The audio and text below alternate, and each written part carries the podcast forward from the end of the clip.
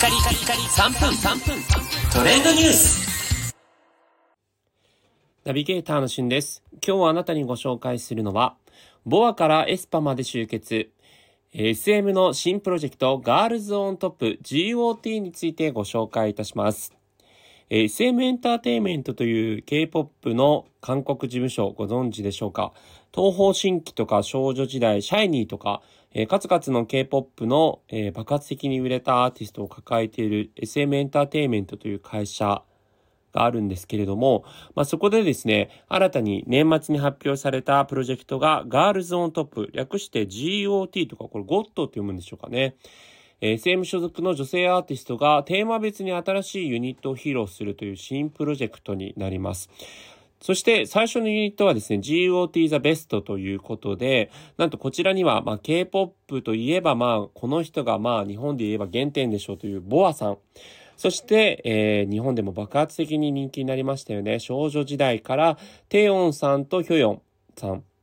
そして、えーレッドベルベットというグループのスルギさんとウェンディさん。そして、エスパというですね、今、まあ一番 K-POP で、えー勢いがある、えーガールズグループですね。のカリナさんとウィンターさん7人で構成されている GOT The Best というグループが新たに新曲を出しました。ステップバックという新曲が、え1月3日6時にリリースされるということで、明日リリースされるんですけれども、えー早速ですね、そのオンラインコンサートのステージパフォーマンスが、まあ、あの、公式 YouTube にアップロードされているということで、まあ、この、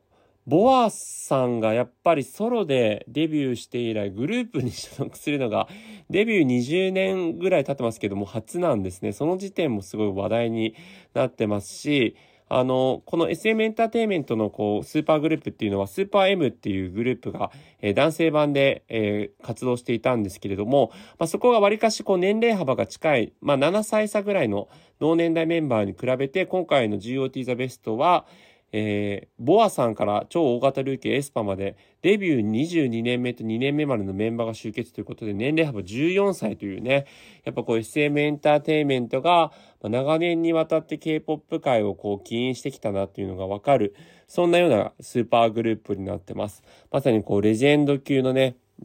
グループになっていて、まあ、あの YouTube の実際のステージパフォーマンスも見ましたけど、やっぱり圧巻のパフォーマンスだなというふうに思いましたので、えー K-POP 好きな方も、そうじゃない方もぜひ GOT 検索してみてください。それではまたお会いしましょう。Have a nice day!